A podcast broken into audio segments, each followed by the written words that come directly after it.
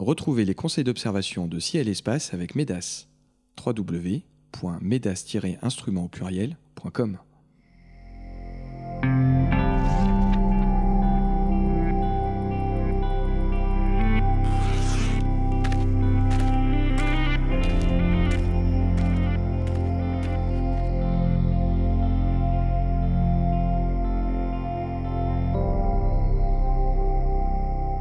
Bonjour et bienvenue sur les podcasts de Ciel et Espace pour une nouvelle émission consacrée aux éphémérides du mois de mai 2020. En compagnie de Cyril Birnbaum et de Sébastien Fontaine, voici les événements que je vous conseille d'observer ce mois-ci.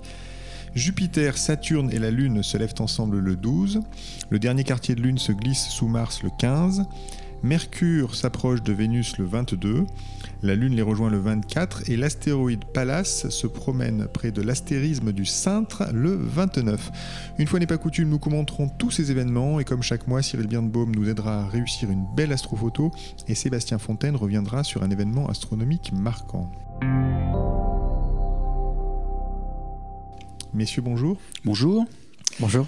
Alors Sébastien, c'est à vous que revient désormais chaque mois la lourde tâche de débuter cette émission. Dans votre chronique mensuelle, vous nous conviez pour quelques minutes à nous retourner sur le passé. De quoi voulez-vous nous parler aujourd'hui? Alors un anniversaire qui me tient à cœur, celui du Palais de la Découverte. Euh, l'établissement a été euh, fondé en 1937 euh, sous le patronage de Jean Perrin, le prix Nobel physicien bien connu. Et donc c'est surtout sur le, travail, la proposition d'André Léveillé dès 1934 que l'idée d'un palais des sciences germe dans l'esprit de certains personnages. Et donc c'est sous vraiment l'impulsion politique et scientifique de Jean Perrin que le palais va vraiment être, être créé en 37, d'abord pour une exposition euh, universelle, et puis pérennisé progressivement euh, pour devenir le palais qu'il est devenu euh, aujourd'hui. Et si j'en parle un petit peu, c'est parce que L'établissement eh va fermer ses portes le 30 août prochain pour une durée d'au moins 5 ans. Des travaux de rénovation sont importants, ça fait longtemps qu'ils auraient dû être entrepris. Et donc ce sera l'occasion d'une part de retrouver un bâtiment parfaitement rénové et d'autre part de retrouver un palais découvert totalement transformé dans l'avenir avec un musée plus, plus moderne certainement et avec des installations également à la pointe de la technologie. On retrouvera dans quelques années un, planétarium bien sûr, mais également toutes les unités scientifiques euh, qui font le charme du palais depuis euh, maintenant 83 ans. Euh, pendant la phase de fermeture, il y aura un palais de découverte éphémère qui sera installé dans le 15e arrondissement de Paris, où seront installées différentes salles d'exposition et d'exposés, mais aussi un planétarium un petit planétarium, mais on va continuer à garder le contact finalement avec euh, le, public qui nous a suivis pendant tout ce temps. Mais durant cette phase de, fermeture, ce sera aussi l'occasion euh, euh, pour tout le monde d'aller vers le planétarium de la Cité des Sciences chez Cyril ou d'autres d'autres lieux qui peuvent parler de sciences et de techniques à Paris et ailleurs. Oui, parce que je le rappelle pour les auditeurs qui ne seraient pas au courant, mais évidemment, Sébastien Fontaine, vous êtes responsable du planétarium du Palais de la Découverte et Cyril Bruno, vous dirigez le planétarium de, de la Cité des sciences et de l'industrie euh, à la Villette. Euh, donc deux experts du, du ciel euh, sous, sous, voûte, sous voûte artificielle, j'ai envie de dire, mais aussi sous voûte, euh, sous voûte naturelle. Euh, parlez-nous un petit peu plus de ce palais de la découverte quand même, Sébastien. Vous dites 1937, il y a des, ça veut dire qu'il y a des générations d'astronomes, même d'astrophysiciens professionnels qui, qui, y sont passés quand même. Bien, sûr, et même on a des témoignages très, très, très émouvants des gens, des astrophysiciens connus, hein, qui déclarent avoir eu la passion pour, enfin, pour l'astronomie lors de visites au palais, ou même à la lecture de la revue du palais des découvertes qui existe encore euh, voilà, je pense à des astronomes euh, de l'IMCCE, euh, très connus voilà, de ciel espace, qui, voilà, qui ont eu vraiment la fibre après avoir lu finalement des documents émanant du, Palais de la Découverte. on, on, accueille plus de 500 000 visiteurs par an. Le planétarium, c'est à peu près 180 000 visiteurs chaque année. Et donc, euh, c'est vrai qu'on est un lieu où euh, bah, les gens qui ont envie d'entendre parler de science, euh, en général, ne sont pas trop déçus, puisque depuis l'ouverture, et c'est ça qui fait vraiment la spécificité de l'établissement, c'est que le public est face soit un chercheur, soit un médiateur scientifique, ou un doctorant, ou un thésard, un jeune chercheur. Mais voilà. En gros, à chaque fois, euh, tous les jours, le Palais propose entre 40 et 80 euh, conférences, expériences en direct. Et donc, c'est toujours la promesse pour le public d'avoir un échange réel avec euh, l'intervenant scientifique, qu'il soit astronome, biologiste, mathématicien ou autre. Très bien, donc le palais de la découverte, c'était euh, la petite histoire euh, que, dont vous voulez nous parler aujourd'hui, fondée en 1937, qui ferme ses portes pour 5 ans et qu'on retrouvera donc euh, plus joli, on l'espère, dans 5 ans. On passe aux événements célestes. Premier événement que nous allons détailler ce mois-ci, c'est le beau rapprochement entre Saturne, Jupiter et la Lune qui sont réunis le 12. Euh, Sébastien, pour en profiter, il faudra se lever très tôt ou alors veiller très tard, c'est bien ça? Exactement, bon, autant passer euh, toute la nuit euh, dehors, pourquoi pas. les nuits bon, commencent à raccourcir, donc l'effort est de moins en moins important à, consentir. les nuits sont peut-être aussi de moins en moins fraîches. Mais en tout cas, voilà, c'est vrai que l'observation se passe en deuxième partie nuit, carrément au petit matin. Jupiter euh, on s'approche toujours de l'opposition qui est toujours prévue pour le 14 juillet prochain. Ça veut dire que le 14 juillet, eh bien, Jupiter brillera toute la nuit. Elle va se lever de, plus en plus tôt d'ici là. Euh, c'est une planète dont la magnitude euh, grandit légèrement peu à peu à mesure qu'on s'approche d'elle. actuellement, on est à une magnitude d'environ moins 2,6. Et bien entendu, ce qui est toujours intéressant avec Jupiter, c'est l'observation des satellites aux jumelles ou au télescope. parfois, on a pu parler des phénomènes mutuels, on en reparlera plus tard. Mais ce sont vraiment des des, observations qu'on peut préparer. Je crois que Jupiter, c'est intéressant parce que euh, on oublie parfois de préparer ces observations mais euh, euh, voir à l'avance ce que Jupiter a à offrir, c'est intéressant. Comme ça, on peut chercher, par exemple, je pense à, ces formations nuageuses principales, euh, compter les bandes nuageuses, essayer de voir la grande tache rouge, mais Jupiter tourne sur elle-même, et donc la tache rouge n'est pas forcément face à vous au moment où vous allez pointer un instrument en direction de la planète. pour commencer à voir ces détails, il va falloir utiliser un, un, télescope de 200 mm. Moi, je trouve que c'est confortable, bien entendu avec une lunette d'initiation de 60 mm ou de 80 mm, on commence à, distinguer des choses intéressantes sur Jupiter, je pense notamment aux, nuages, mais je pense que pour le confort d'observation, euh, avoir un télescope de 200 mm, c'est quand même assez intéressant, même très intéressant. Et j'avoue, pour suivre un petit peu l'évolution euh, des prix du marché, aujourd'hui, un télescope de 200 mm, euh, c'est moins cher qu'une lunette de 60 mm qu'on pouvait s'acheter il y a 15 ou 20 ans, quand certains d'entre vous commençaient l'astronomie. Euh, est-ce que Saturne euh, vaut le détour en ce moment? Alors Saturne vaut toujours le détour, euh, ne serait-ce que pour retrouver ses anneaux. Et moi, ce qui me plaît beaucoup avec Saturne, alors rappelez-vous que Saturne est un petit peu moins brillante que Jupiter quand même, hein, ça c'est important à dire. encore plus important à dire, à rappeler, Jupiter comme Saturne sont parfaitement visibles à l'œil nu. Si vous êtes au cœur d'une grande ville et qu'au-dessus de la tête vous n'avez qu'une vingtaine d'étoiles, parmi les 20 points, il y a forcément ces planètes-là. Euh, qui euh, se trouve euh, vers 5, heures du matin, assez haut au-dessus de l'horizon. On n'est pas trop gêné par les obstacles qu'on peut avoir bas sur l'horizon. Mais en tout cas, moi, ce que je vous invite à faire pour, pour Saturne, c'est de bien sûr regarder euh, les, anneaux, essayer pourquoi pas de voir des détails, d'essayer d'identifier la fameuse division de Cassini qui, euh, lorsque les conditions d'observation sont très bonnes, je les rappelle, météo euh, très favorable, ciel très sombre et œil accoutumé à la nuit, et eh bien avec un, instrument tout à fait modeste, la division de Cassini, cette, cette brisure en quelque sorte dans les anneaux, devient parfaitement visible. Mais là où je veux en venir, c'est que les anneaux de Saturne euh, ne sont pas toujours visibles de la même manière. Je m'explique. Saturne présente à la Terre ses anneaux sous différents angles au, cours du temps. Et euh, ce qui est fabuleux, c'est qu'en gros, tous les 15 ans, euh, Saturne présente à la Terre les anneaux vus par la tranche. Et avec nos instruments modestes, eh bien, pendant quelques nuits, les anneaux disparaissent. Et ça, c'est fabuleux. Alors, je trouve ça rigolo de tenter de voir Saturne sans les anneaux. Alors ça va pas arriver maintenant, c'est tous les 15 ans. La prochaine fois, ce sera en 2025. Mais il n'empêche que si on observe dès maintenant, on est quasiment une période où les anneaux sont les plus ouverts. Euh, c'est pas forcément l'image de Saturne que je préfère. Moi, j'aime bien quand Saturne a des anneaux un petit peu plus serrés. Et donc, bah, entraînez-vous à apprécier la façon dont les anneaux euh, se présentent à l'observateur de manière à, vraiment euh, appréhender le futur. Voilà, dans, dans quelques années, dans 5 ans, les anneaux n'auront de cesse de, se resserrer, d'être de, plus en plus fins en quelque sorte depuis la Terre, jusqu'à disparaître en 2025. On ne manquera pas d'en reparler bien sûr à ce micro, mais voilà, dès maintenant, regardez l'inclinaison des, des anneaux de Saturne. Très bien, donc euh, Saturne et Jupiter à observer le 12 et puis les autres nuits aussi, mais le 12 elles seront euh, proches de la Lune. On passe à l'événement du 15, la Lune passe à 3 degrés et demi de Mars. C'est un beau rapprochement qui est visible un peu avant l'aube. Euh, Cyril, on peut observer ça à l'œil nu, j'imagine?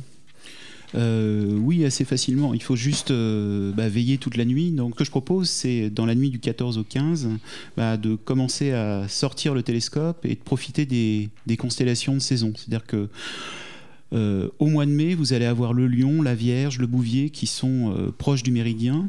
Et autour de, enfin, dans ces constellations, vous avez pas mal de petites galaxies, de petits objets à observer.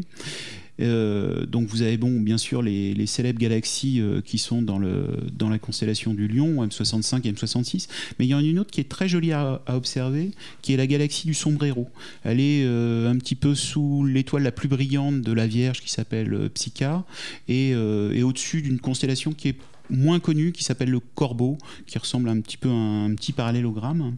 Donc en attendant en fait le lendemain matin, vous allez pouvoir comme ça vous promener avec votre télescope, votre lunette dans les, euh, les objets euh, du ciel profond. Et puis sur le petit matin, bah, vous verrez effectivement en gros une heure et demie avant le lever du Soleil, vous allez avoir euh, à la fois la planète Mars et, et qui sera juste au-dessus de de la Lune. Et ça, vous pourrez bien évidemment le prendre en photographie aussi. C'est-à-dire que, comme d'habitude, ça sera à peu près au téléobjectif un 200 mm, une photo euh, verticale, et vous aurez à la fois le point orangé de Mars, ça fera un petit point orangé, la Lune, et puis le, dégradé du jour. Très bien. Et puisque la Lune sera en quartier, ce sera aussi l'occasion d'explorer un petit peu cette frontière et les beaux cratères qui sont euh, situés euh, au milieu de la Lune et qui seront éclairés donc de façon rasante par le Soleil. À ce moment-là, on passe à l'événement du 22. Euh, alors, une 22, une fois que vous aurez repéré Vénus après le coucher du Soleil, vous aurez l'occasion de tenter de voir Mercure. C'est une planète difficile, mais qui est visible à l'œil nu peut-être ce soir-là, ou en tout cas aux jumelles. Sébastien, comment on peut s'y prendre? Alors tout d'abord le, 22, euh, voilà donc euh, Mercure et Vénus seront visibles le soir. Alors c'est pas très haut, hein, Mercure, elle est toujours noyée dans les lueurs du crépuscule, que ce soit le levant ou le couchant. Là la planète sera à environ 5 degrés au-dessus de l'horizon. Ça reste euh, jouable, hein, mais à condition d'avoir un horizon très dégagé. Et le problème aussi, c'est que Mercure a un éclat très faible comparé à Vénus, qui est vraiment un diamant dans le ciel. Mercure est beaucoup plus discrète, mais il n'empêche qu'à l'œil nu on peut, euh, on peut, on peut l'avoir, y compris à Paris.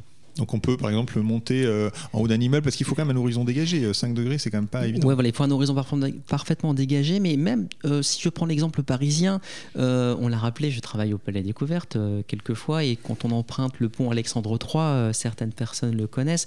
Eh bien, vous êtes au milieu du pont, au milieu de la Seine donc, et la Seine s'écoule d'est en ouest. Et si vous allez observer vers l'est ou vers l'ouest, vous avez des horizons assez dégagés malgré tout. C'est un exemple parmi plein d'autres. C'est juste pour faire remarquer que quand on connaît sa ville, Paris ou une autre, et eh bien même en ville, on peut réussir à avoir des horizons dégagés sans toutefois devoir monter euh, sur le toit des immeubles, ce qui est appréciable aussi. Euh, si je reprends un exemple un peu parisien, pardon pour ceux qui ne sont pas de Paris, mais une belle observation à tenter, c'est de se placer au sommet de la Tour Eiffel euh, où là vraiment vous êtes sur le toit de la capitale et euh, l'observation à l'œil nu de, Mercure peut être envisagée. Bon, il y a des périodes où euh, Mercure est, mieux visible, mais là c'est pas trop mal. moi, l'observation que je vais vraiment tenter, c'est celle du, du, 24, du 24 mai, toujours le soir. Je vais essayer de voir Mercure. La configuration sera la suivante. On aura trois astres intéressants à regarder d'un coup d'œil vers l'ouest Vénus, Mercure et la Lune. Et une heure après le coucher du soleil, ce sera pas encore très tard, et eh bien Vénus très brillante sera immanquable. Euh, elle se trouvera environ à 3 degrés euh, de hauteur. 3 degrés plus haut, vous aurez peut-être Mercure, et 3 degrés plus haut, le croissant de Lune. Donc l'astuce est la suivante. Vous tracez une droite, en gros, une ligne Vénus-Lune, et à mi-chemin sur la trajectoire, vous essayez de repérer un petit point.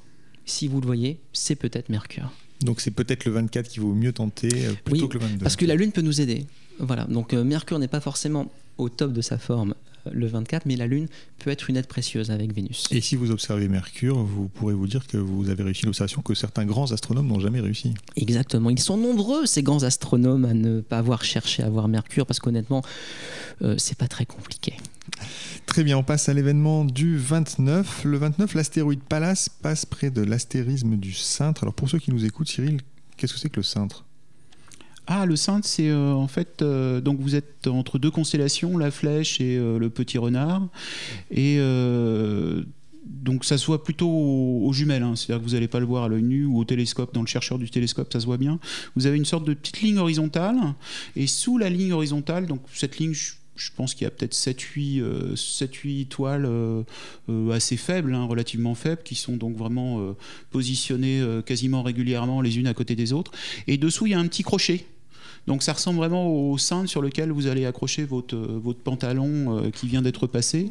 Et, et alors, les astronomes amateurs le connaissent bien parce que quand on va chercher une nébuleuse diffuse qui s'appelle Dumble, qui est M27, euh, au télescope, bah, en général, on part de, de la flèche, de la pointe de la flèche, et puis on monte. Mais si on remonte dans le bon sens, donc si on part bien à gauche, on va directement sur euh, Dumble, mais si on part de l'autre côté, on arrive sur, Sur le le cintre, euh, qui en plus, dans le chercheur du télescope, se remet dans le bon sens. C'est-à-dire que vous avez le crochet au-dessus et la barre horizontale, et donc C'est un vrai cintre. c'est un vrai cintre. Il y a Donc le cintre, c'est la voie sans issue de ceux qui Oui. cherchaient Dumbbell. Voilà, ça. oui, oui. Mais là, cette fois-ci, ce sera un petit peu plus intéressant parce qu'il passe l'astéroïde euh, Pallas, euh, qui sera, euh, qui sera d'ailleurs à quelle magnitude? Enfin, c'est pas très brillant, l'astéroïde. Alors c'est peu brillant. Je n'ai pas noté la magnitude, euh, mais c'est euh, observable au télescope. C'est-à-dire que je pense qu'avec un, télescope de 20 cm, vous n'aurez aucun problème à, l'observer. Euh, ce qui est sûr, c'est que Pallas, donc c'est le, c'est le, plus gros, enfin c'est le troisième plus gros astéroïde de la ceinture d'astéroïdes, entre, entre Mars et, Jupiter. Il a été découvert par Charles Messier en 1779. Et, et ce qui va être intéressant, c'est que en fait, il, a, il se déplace relativement vite. C'est-à-dire qu'en gros, en 24 heures, il s'est déplacé du quart de la Lune. Donc ça veut dire que si vous l'observez sur la même soirée, bon, vous verrez pas forcément grand-chose, mais d'un soir à l'autre, vous allez voir véritablement le déplacement. Et pour voir ce déplacement, la meilleure solution, eh ben, c'est tout simplement d'éditer une une carte de la zone et de pointer euh, à la main donc au- à votre- avec votre crayon bic là ou, ou votre crayon noir de pointer la position de l'astéroïde par rapport aux- aux autres étoiles. Vous le verrez circuler euh, d'un soir à l'autre, c'est ça? C'est ça. Très bien, mais par contre, ces cartes euh, dont vous nous parlez, comment on peut les obtenir?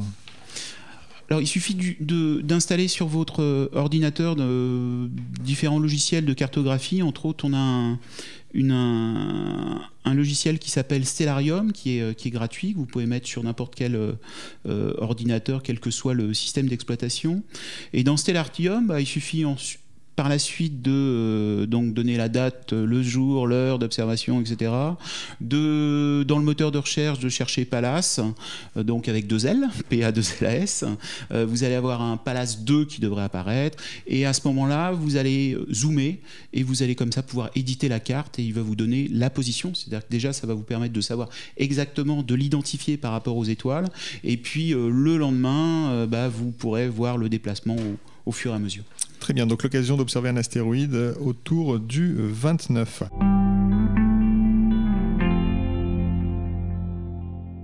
Euh, L'heure de la chronique photo est arrivée. Cyril, vous nous conseillez chaque mois sur la meilleure façon de réussir une astrophoto en partageant vos astuces, voire en livrant vos secrets. Parfois, c'est arrivé. Euh, ce mois-ci, quel est le thème de votre chronique? Eh ben, c'est une photo du, du soleil. Alors vous allez me dire, euh, Danger, est-ce- attention, oui, danger. Est-ce raisonnable C'est-à-dire que Sébastien se souvient de Monsieur Bridou qui lui a dit euh, régulièrement, donc son célèbre, euh, maintenant son célèbre instituteur, qui lui a dit de jamais observer le, le soleil. Alors il a raison, hein, c'est sûr. Mais il y a quand même deux moments où, où c'est un peu moins dangereux. Donc il y en a un que vous connaissez sûrement. Sébastien, tu peux me le dire tout de suite. À quel moment j'observe le soleil sans vraiment sans risque Quand il y a un nuage qui passe devant. le nuage qui passe devant. Alors que là, tu m'as un peu eu quand même. Je voulais autre chose, avec autre chose qui Un passe plus- devant. un peu plus spectaculaire. Un peu plus spectaculaire, voilà. Ah, la, la lune. La lune, effectivement. Donc il y a un moment, c'est la lune, et il y a un deuxième moment, en fait, c'est euh, euh, c'est aux alentours du 10 mai. Aux alentours du 10 mai tous les ans, quand vous habitez Paris, en fait, il se passe quelque chose. C'est-à-dire que le soleil se couche juste dans l'axe euh, quand vous êtes au bas des Champs-Élysées. Il se couche sous l'arc de triomphe. Quand vous, sortez du Palais de la Découverte, vous allez directement sur le rond-point des Champs-Élysées. Et là, vous êtes bien placé. Et alors, il faut faire attention aux voitures quand même, parce que la circulation continue. Donc, traversez bien en deux temps. On n'arrête pas les Champs-Élysées. On n'arrête pas, pas spécialement. Et ce qui se passe à ce moment-là, c'est que euh, donc, si vous êtes en, bas, le soleil se couche sur un azimut 300 degrés. Donc, vous pouvez trouver un alignement euh, si vous habitez pas Paris ailleurs, bien sûr. Et, euh, et, vous allez voir en fait ce soleil qui est juste au milieu des, des, de l'Arc de Triomphe. Et c'est une photo assez classique pour les parisiens. Et puis, c'est même un, un moment où souvent, alors je pense que toi qui sors du palais, tu dois avoir pas mal de gens. Il y a euh, beaucoup de gens qui préparent. Ouais. Qui préparent, ouais. alors l'astuce, c'est de commencer à préparer euh, la veille, voire l'avant-veille parce que bon, c'est pas qu'un jour, euh, voilà, c'est il y a deux trois jours où ça peut fonctionner quand même. Donc voilà, tenter, tenter la prise de vue, au, moins l'avant-veille. Mais il y aura du monde le jour J, donc voilà, il faut aussi le prévoir ça. D'accord, il faut installer son pied 4 jours avant, c'est ça C'est-à-dire que quelques jours avant, vous allez tester vos temps de pause, etc., le meilleur, meilleur alignement, etc. Et la difficulté, c'est que souvent, il y a des gens qui viennent s'installer devant vous aussi. Donc il faut quand même avoir la bonne focale.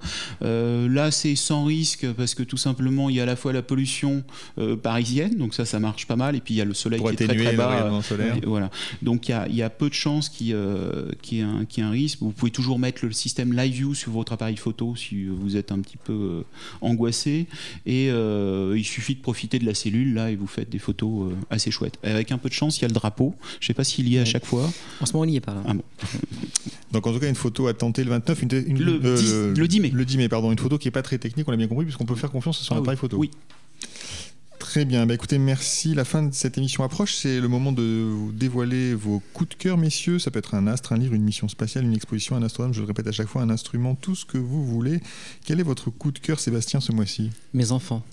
Ah bah oui mais, moi aussi. Parce que je peux jouer au Lego avec eux. Ah mais moi aussi. Et, là, ce qui est fabuleux, c'est que les dernières boîtes de Lego que nous sommes offertes, ce euh, sont les Lego euh, voilà, qui présentaient la fusée Saturn V. Il y a eu un modèle collector qui est sorti pour fêter les 50 ans des premiers pas de l'homme sur la Lune.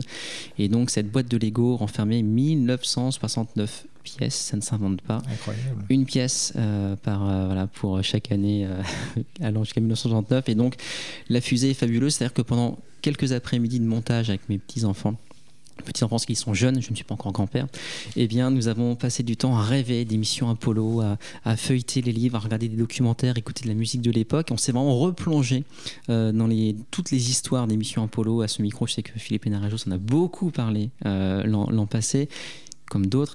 Et donc nous, voilà, nous, dans notre manière de, participer à ce grand anniversaire, c'était de, monter cette fusée. Et là, je suis ravi puisqu'on vient de s'acheter une deuxième boîte qui n'est autre que la Station Spatiale Internationale. Et donc on a même les petits personnages, Thomas Pesquet et autres, qui vont nous permettre de rêver également euh, à ces astronautes qui partent euh, parfois comme ça à 400 km d'altitude. Donc voilà, jouer au Lego avec ou sans enfants, mais les enfants, c'est le bon prétexte pour acheter des Lego. Très bien, bah écoutez, quand on a cité quatre fois Lego, je pense qu'on va se tourner vers eux peut-être pour un petit financement publicitaire. Euh, Placement de produit, je suis désolé. voilà, nous passons maintenant au coup de cœur de Cyril. Qu'est-ce que vous allez nous proposer? Alors moi, c'est une application sur smartphone qui va vous permettre, euh, bah, on l'a dit pour la photo euh, donc du, du, 10 mai avec le soleil sur l'arc de triomphe, bah, il faut connaître l'azimut, l'endroit où se couche ou l'endroit où se lève des, le, le, soleil ou la lune. Et alors cette application, donc si vous avez un téléphone Android c'est plutôt Sun Locator Lite. Et si vous avez un, plutôt un iPhone, donc ça serait plutôt un Best Photo Time. C'est deux applications qui ont une, une version euh, gratuite euh, euh, avec pas forcément toutes les, les possibilités, mais qu'il faut pour faire certaines choses. Alors, qu'est-ce que vous permet euh, cette application? Euh, bah, Tout simplement, si vous êtes à un endroit et vous posez la question euh, où va se lever ce soir, où va se coucher le soleil, à quel endroit en ce moment est la lune, à quel, à quel, pareil, à quel endroit elle se lève, se couche? donc, vous pouvez avoir aussi les ombres sur le sol.